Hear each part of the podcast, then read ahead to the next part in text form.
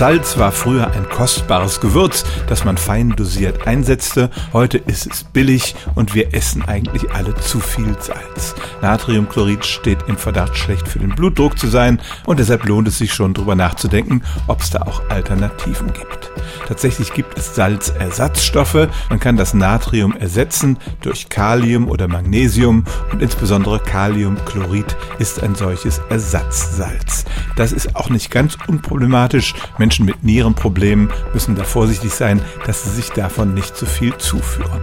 Außerdem soll es einen leicht bitteren Geschmack haben. Dann gibt es sanftere Alternativen, indem man zum Beispiel einfach mehr Kräuter benutzt oder Essig oder Zitronensaft, also gar nicht erst versucht, diesen Salzgeschmack zu imitieren. Das ist sicherlich gewöhnungsbedürftig, aber Menschen, die damit angefangen haben, berichten begeistert, wie sich ihr Geschmackssinn erweitert und nicht alles durch dieses Salz zugedeckt wird.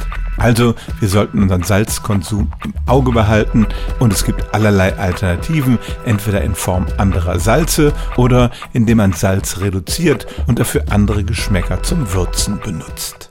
Stellen auch Sie Ihre alltäglichste Frage unter stimmtz.radio1.de.